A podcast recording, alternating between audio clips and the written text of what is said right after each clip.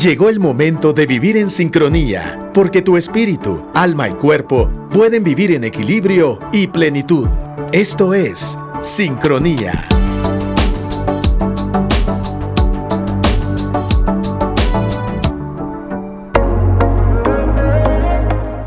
En el 100.9 Actitud.fm en esta temporada donde nos estamos guardando un poquito. Presencialmente Maya no está en cabina, pero la distancia no nos impide estar en sincronía. Maya, qué alegre verte a través de la cámara, escuchar tu voz en los micrófonos de tu casa y estar en sincronía.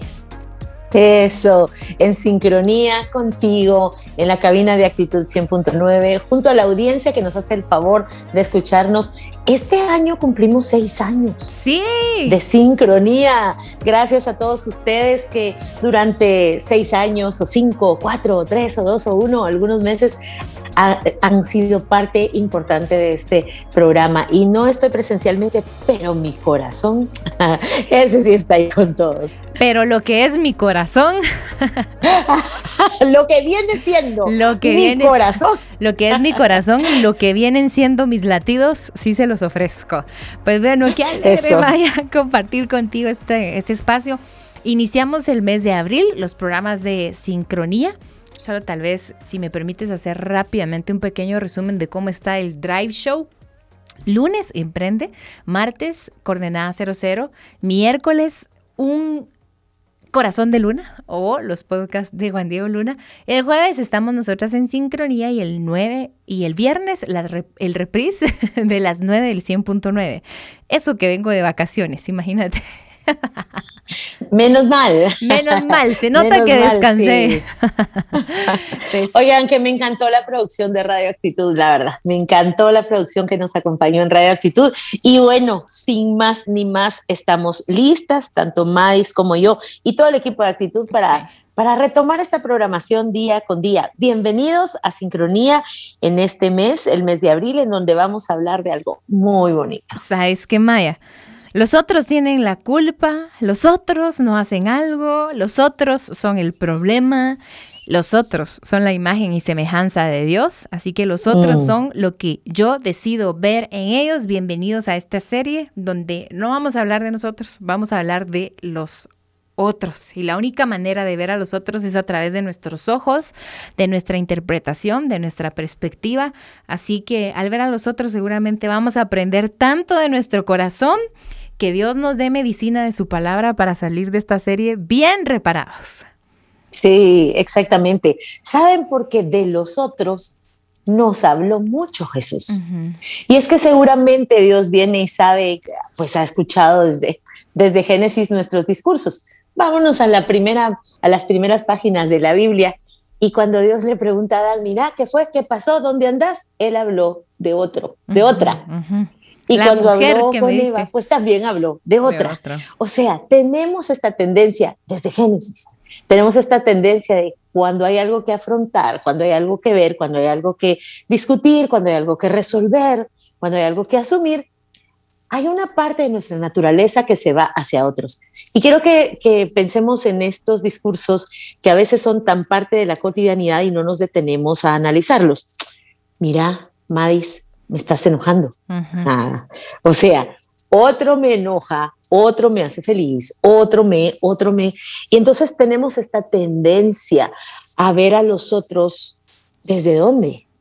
Eh, desde siempre la culpa, desde la desconexión, desde el yo estoy bien y tú no, o al revés, desde donde yo siempre estoy mal y tú bien, que cualquiera de los dos nos llevan a asuntos que son no saludables y muchísimas veces, muchísimas veces también nos lleva a pecar, por supuesto. Pero ver cómo Jesús, cuando viene y dice, eh, un mandamiento nuevo os doy. O sea, de todos los que conocíamos, nos dice, un mandamiento nuevo les doy. Y tenía que ver con nosotros. A Dios le importa cómo vemos a los otros, cómo valoramos a los otros y cómo nos relacionamos con ellos. Qué bonito estudiar esto desde la Biblia y también la psicología, que es el estudio de la conducta del ser humano maya. Eh, nos ayuda a entendernos un poco más, pero no a resolvernos. Quizá la psicología nos ayuda en la comprensión, pero en la resolución y en la respuesta eh, están en la Biblia. Pero tomando estas dos cosas, uno, entender que una de las conductas humanas más fuertes es la lectura de otros, la interpretación de otros. Es una conducta diaria, a menos que a alguien se le aísle en una isla, Ah, me recuerdo que una vez vi en estos programas tipo primer impacto de una señorita que fue escondida en un calabozo durante 15 años. Y aunque fue escondida durante 15 años, pues su agresor le llevaba todos los días comida. O sea, aún alguien súper, súper retirado, súper aislado, tiene contacto con, con, otras personas. Y la única manera en que yo puedo voltear a ver a los otros y ver a los demás es con mi corazón, con mi juicio, con mis ojitos, con mis oídos. Y los otros siempre van a pasar por mí. Si yo veo a Maya en este momento, Maya va a pasar por mí. Yo siempre le voy a asignar a Maya una actitud, una intención. Hagan de cuenta que ella viene feliz hoy aquí a esta conexión. Y yo en mi mente digo, hmm, de plano que está enojada porque estamos conectadas a distancia. Y me empiezo a inventar un cuento. Maya pasó por mi mente. Maya pasó por mi actitud, Maya pasó por mis prejuicios, Maya pasó por mi mentalidad. Casi voy a decir que los otros no llegan a nosotros de una forma pura y de una forma eh, limpia llegan a través de, nosotros. Entonces, qué bonito que la psicología, en lo que Maya es eh, toda una experta, y que seguro hoy nos vas a tirar los bombazos, Maya, que nos van a servir mucho también en este tema. Una de las conductas humanas que hacemos todos los días es leer a otros, interpretar a otros, casi que agregar juicio. Y la Biblia se enfoca mucho en nuestro corazón, en nuestras intenciones, en no... Dios siempre nos llama a purificar nuestra mente y nuestro corazón y amar a los demás, incluso a los enemigos. Entonces, ¿cómo podemos hacer esta mezcla de información? Que la psicología es una información, pero la revelación, esa es la palabra de Dios, nos limpia y nos ayude a que en la medida de lo posible los otros lleguen a nosotros a través del filtro de Dios, que es amor. Es decir, cómo Dios me ve a mí, siempre creo que me ve de manera increíble. Pero cómo Dios ve a los demás, ay, seguro que ahí no los ama tanto, ¿verdad? O sea, ah. ¿qué tal si aprendemos a ver a los otros como que Dios mismo los está viendo? Que si yo miro hoy a mi vecino que me cae mal, a mi amiga que me dijo un chisme de mí, a mi papá con el que no me hablo hace 10 años, a mi compañero de trabajo que no termina todos los procedimientos, al mi licenciado de la U que me deja tareas difíciles, a mi esposo que tiene este, mm, no sé, esta complicación. Es decir, ¿qué pasa si miro a todos los demás como Dios los ve? Imagínate qué limpio corazón sería, sería eso, Maya. Pero yo creo que podemos rendirle a Dios nuestra capacidad de interpretar a los demás. Bueno, hagamos esta mezcla eh, con la salvedad de que jamás la Biblia es suficiente. La Biblia tiene su propia suficiencia. La psicología necesita de la Biblia. La Biblia no necesita de la psicología. Sin embargo, la Biblia no se pelea con ninguna de las ciencias. Claro. Entonces, podemos poner en esta plataforma mucha información, eh, muchas, muchos recursos y herramientas para la comprensión de nuestra naturaleza humana y la relación y la dinámica que tenemos con los otros desde las ciencias de la conducta y luego pues nos vamos a la palabra, que la palabra es la causa primaria, la fuente primaria y definitiva, la causa última también, ¿verdad? Que eso mismo es Jesucristo. Jesucristo es la palabra. Entonces, Madis decía, ¿desde dónde nos posicionamos con nosotros? Y ella hablaba, lo voy a decir así, lo voy a resumir así. Tenemos que entender que yo soy el filtro del otro. Sea, el otro no me entra en limpio, yo le agrego, yo soy el filtro del otro. Ahora, ¿de dónde me viene no solo la lectura, sino la doble lectura? Bueno, de la historia personal, de las referencias, de mi forma humana, pero no solo humana, sino particular de ver la vida, de la cosmovisión que cada uno trae, de aquello que consideramos principios y valores, no solo del cristianismo, sino de la familia donde fui criada, de, que una cosa es ser humano en República Dominicana y otra en Inglaterra y otra, me explico, el contexto que no nos determina, pero sí nos influye, también, también deja un rastro sobre nosotros. De toda esa historia de lo que hemos vivido desde niños, de las formas de crianza, de a qué adultos fuimos expuestos y seguimos siendo expuestos, a las experiencias que hemos tenido, a las que hemos visto, se van creando no solo nuestras convicciones, nuestra fe, sino también unas ciertas creencias, unos modos de ser que tiene que ver con todo esto. Y a ese rastro, a esa señal, a esa huella que nuestra propia vida y nuestra propia historia ha dejado sobre nosotros, dentro de nosotros, y que afecta específica y esencialmente nuestra manera de ver la vida e interpretarla, a eso la psicología le ha llamado impronta. Es ese rastro, esa marca, esa señal y que todos tenemos alguna. Entonces, a partir de los aciertos, desaciertos, alegrías, heridas, vacíos. Y quiero detenerme un poco aquí de los vacíos. Vacío de aprendizaje, vacío de personas alrededor de mí, vacíos de referencias, vacíos de la palabra de Dios. No, hasta ahora me voy yo a, encontrar con qué dice la Biblia y qué me dice Dios, de cuál debe ser mi posición frente al prójimo. También desde esos vacíos eh, es que yo me relaciono y me posiciono frente a Él. Conscientes un poco de esa impronta, podemos empezar a ver que no importa con quién estemos, qué título ostente, dentro de un ministerio cristiano, dentro de un rango de una empresa, qué título ostente de la universidad o no lo tenga, a qué se dedique, independientemente del estado civil, cada vez que estás frente a un ser humano, estás frente a eso, a un ser humano, a una persona que tiene estas, estas dos características esenciales. Cada ser humano, sin excepción, es portador de la imagen y semejanza de Dios. Y cada ser humano, sin excepción, tiene esa vulnerabilidad, debilidad y limitante que nos da nuestra naturaleza caída, pecaminosa, con tendencia al mal. Y muchas veces nos cuesta reconocer que alguien más está hecho a la imagen y semejanza de Dios, si por ejemplo es ateo, si reniega de Dios abiertamente, si le ha dado la espalda a Dios.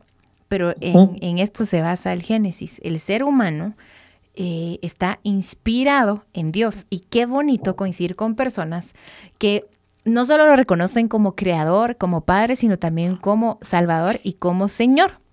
Y a quienes le reconocen como Señor, nos lo modelan bastante. No solo en lo, en lo que dicen, en cómo se ven, en sus últimas 10 fotos de Instagram, sino en cómo se conducen y en cómo viven. Y tenemos chancecito de ver y conocer en todos, Maya, estos este, rasgos espectaculares que nos dicen, esta es una sombrita apenas de cómo es Dios. Como cuando, por ejemplo, pienso en mi papá y, mi papá es, por ejemplo, chistoso o generoso, voy a decir.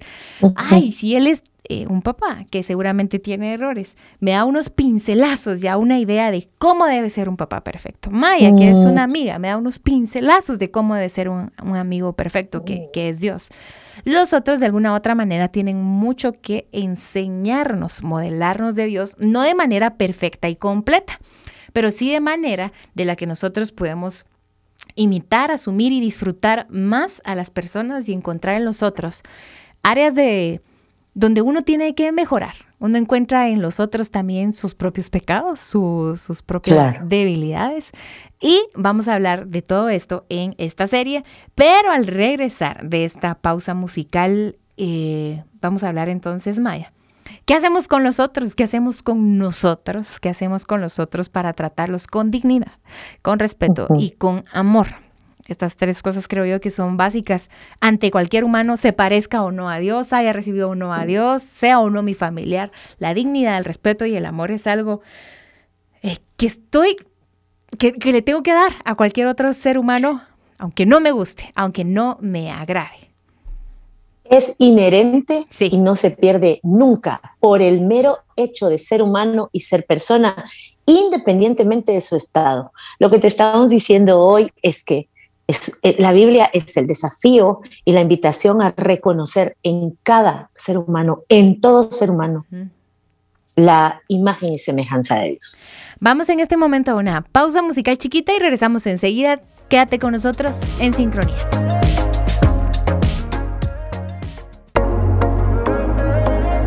En el espacio anterior, Maya nos dijo una palabra que puede ser muy, muy nueva o tal vez la has escuchado, pero es impronta. Y son todas huellas y estas marcas, también contexto, creo yo que es una palabra importante que nos dijiste Maya, que simplemente provocan que nosotros interpretemos todo lo que nos rodea de alguna manera. ¿Te ha pasado Maya que, bueno, tú tienes tres hijas y que si van a alguna actividad, hey, ¿cómo les fue? Y una te dice súper chilero, la otra te dice súper aburrido y la otra te dice, me, así, ni, ni bueno ni mal.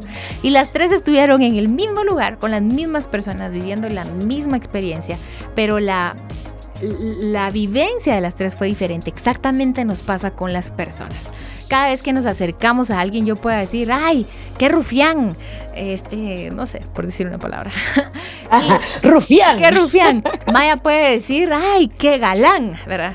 Y Dios tiene otra perspectiva, pero la opinión que nosotros tenemos de otros no depende de los otros, depende muchísimo de nosotros. ¿Tú querías agregar algo más del tema de la conducta y, de los valores, de las eh, variables que tenemos para leer a otros y a sumergirnos entonces, cómo limpiarlas, cómo mantenerlas puras para que nuestro filtro no esté contaminado de nosotros.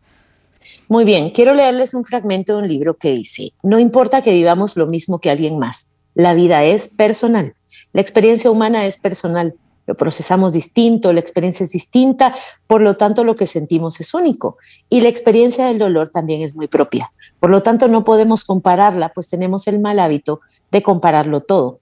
Nos sentimos muy ofendidos cuando alguien nos compara, pero no reaccionamos igual cuando somos nosotros quienes nos comparamos con otros. Y eso tiene que ver con lo que tú decías. La psicología nos dice, y hay varias corrientes. Miren, la psicología es, yo la definiría como el estudio de la conducta. Pero dentro de ese estudio de la conducta hay diferentes corrientes. Y dentro de diferentes corrientes hemos aprendido diferentes formas de posicionarnos frente al prójimo. Hay una corriente que propone que tú solo puedes ver en el otro lo que tú misma tienes. Entonces se ha dado este como el otro es un espejo de mí. Ahora, ¿qué creo yo? Creo que el otro es un espejo de mí, pero no solo un espejo de mí.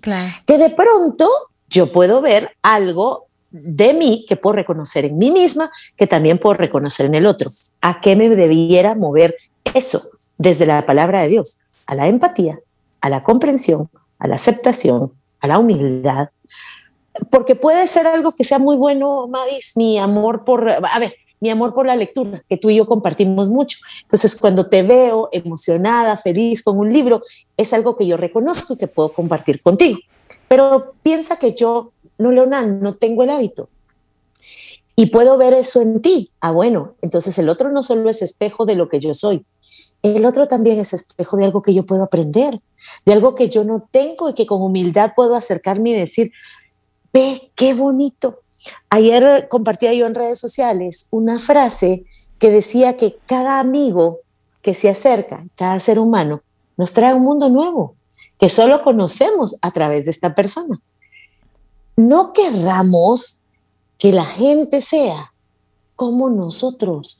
Saben que eh, nos confundimos mucho en el tema de la afinidad y a veces desde el ego, creo yo, desde, desde, eh, desde estar centrados en nosotros mismos, nos gustaría que la gente pensara como nosotros, fuera como nosotros, para tener esa coincidencia. En realidad, lo único que podemos aspirar con nosotros y de otros, que la gente sea como Cristo. No es que eh, las ovejas sean iguales a sus pastores, los alumnos sean iguales a sus maestros. En todo caso, el pastor de pastores es Jesús y el maestro de maestros es Jesús. Para dejar de querer que el otro sea como, como yo o como yo quiero que sea. El otro tiene que ser como él. El otro es otro. Claro. El otro es otro. Dios no necesita que Sara sea como Abigail, ni Abigail como Esther, ni Esther como Marta, ni Marta como Magdalena, ni Magdalena como Débora. Sí, tal vez algo importante, Maíta, de lo que decías de la ley del espejo, es que su limitante, digamos, su, su polo tan extremo, es que el otro también me puede enseñar cómo no ser. Por ejemplo, Jesús le dijo a los estudiosos de la ley, ah, hipócritas, y no por eso Jesús era hipócrita. Jesús, según el la ley del espejo, vaya, vaya, eres hipócrita porque en los fariseos estás viendo hipocresía. O como cuando Jesús enviaba a un profeta, es decir, como cristiano estoy llamado a discernir, no a juzgar, pero sí a discernir. Y la limitante de la ley del espejo es que si yo veo en alguien más, por ejemplo, mentira, solo estoy en discerniendo de que hay mentira en lo que la otra persona me dice o en cómo se conduce en su vida, hay mucha mentira, hay mucha falsedad. No por eso le doy el juicio, pero no significa que por eso yo no disierna, mm, esto tiene un, poco de falsedad, esto tiene un poco de, de mentira. Es decir, el otro, aunque es aunque yo diga el otro, por ejemplo, es mentiroso y yo soy la que me molesta la mentira en el otro, ya puede ser la ley del espejo. Me molesta porque yo, lo, yo también lo tengo. hay que tener como el ojo bien abierto de no irnos al polo y sacar un principio importante de, la vida práctica espiritual que es el discernimiento, que no es juzgar. Discernir es solo distinguir, reconocer, guiados por el Espíritu Santo, no por nuestra sospecha. Eh, y eh, porque se opone a frases cotidianas por ejemplo, el león juzga por su condición. No siempre. Me explico. Es que hemos hecho algunas eh, afirmaciones, de algunas frases, de algunos refranes cotidianos y humanos, verdades irrefutables. Y no, todo lo humano es temporal, todo lo humano es bien relativo. Y recuérdense, la experiencia humana es em, propia y personal. Y Dios trata a cada uno. Podemos descansar en esto, en la omnisciencia de Dios. Dios sabe y Dios conoce a cada uno en lo particular. Pero entonces recordarme a mí misma, Dios sabe todo sobre esta persona, yo no. Nunca nos las llevemos de, por ejemplo, Mais y yo tenemos seis años de ser amigas y de vernos, o sea, muchas, hubo, años ahora pues por la pandemia, pero cada semana en nuestra vida nos veíamos, ¿cierto?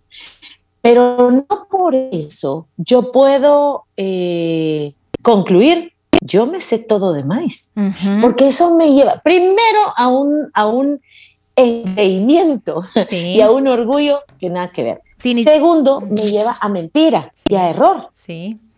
Y sabes qué otra cosa, no sabemos eh. su futuro, por ejemplo. Yo podría, por el discernimiento, que es un don espiritual, saber lo de hoy. No sé lo de mañana. Es decir, no es un juicio, es solo un, discernimiento. Eh, Así es. Nos quedan cuatro minutos, Maya.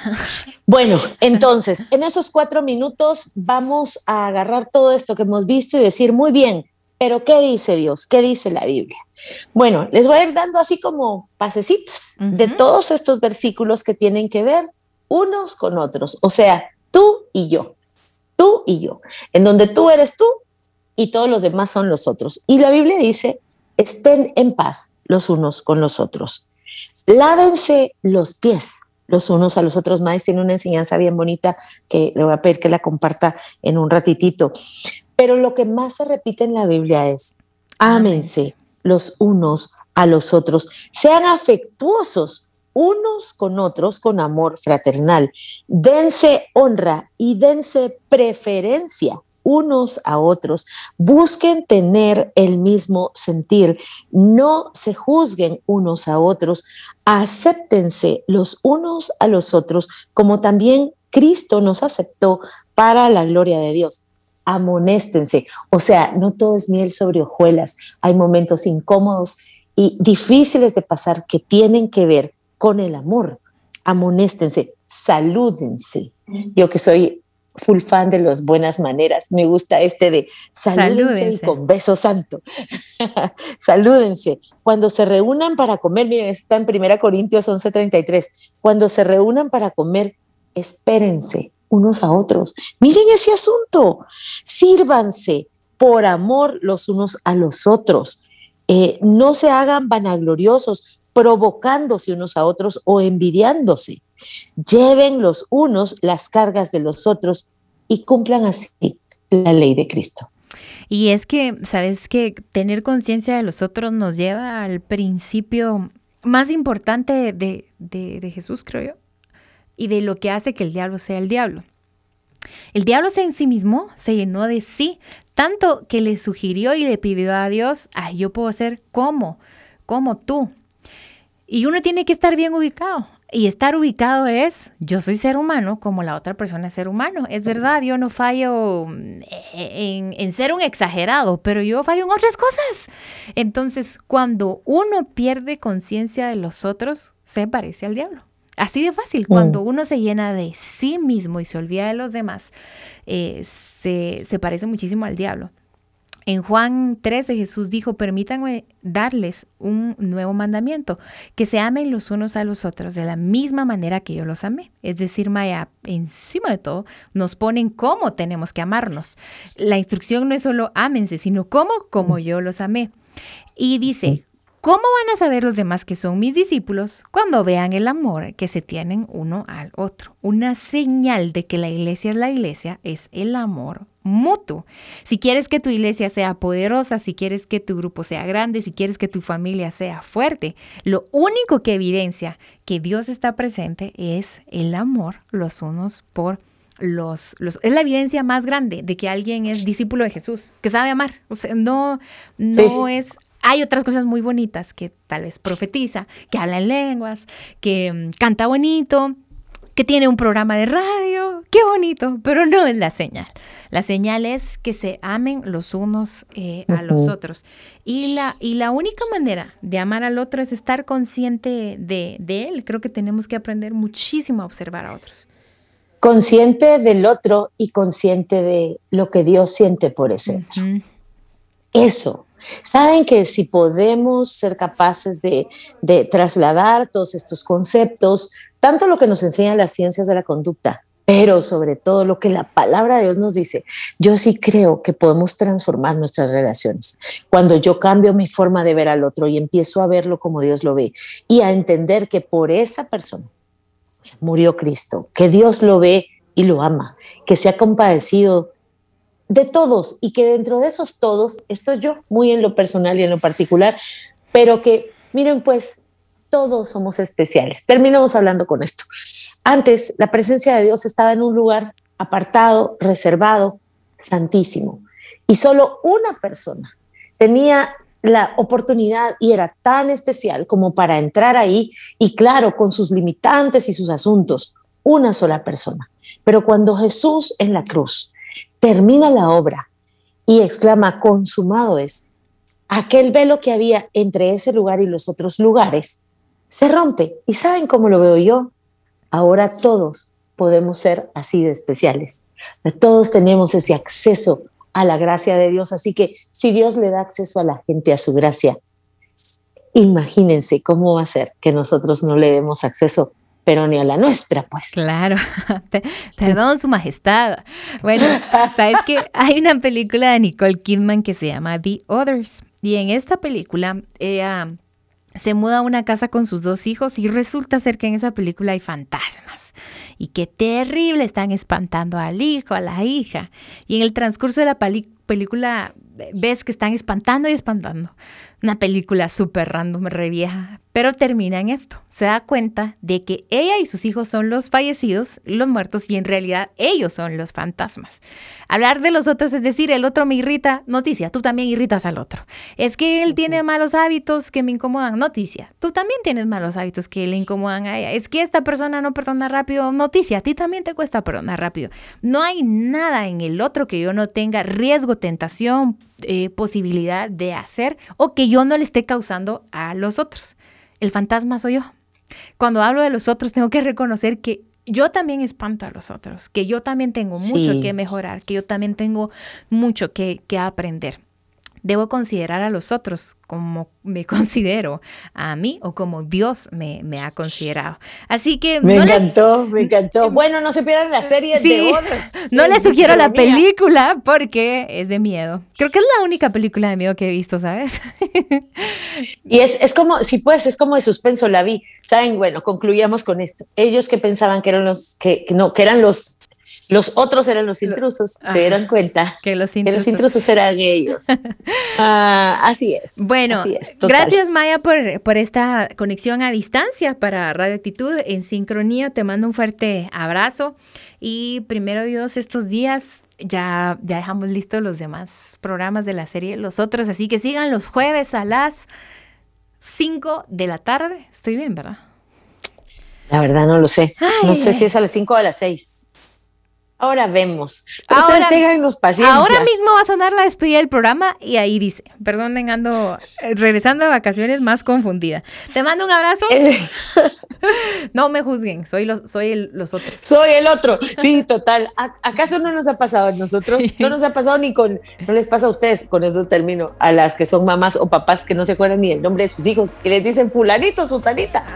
O sea, a todos a todos. Te mando un abrazo y gracias por sincronía. Mm, hasta pronto para todos. Nos vemos la próxima semana. Hasta pronto. Esto fue Sincronía, desarrollando tu vida emocional. Si quieres escuchar nuevamente este episodio o compartirlo, visita actitud.fm.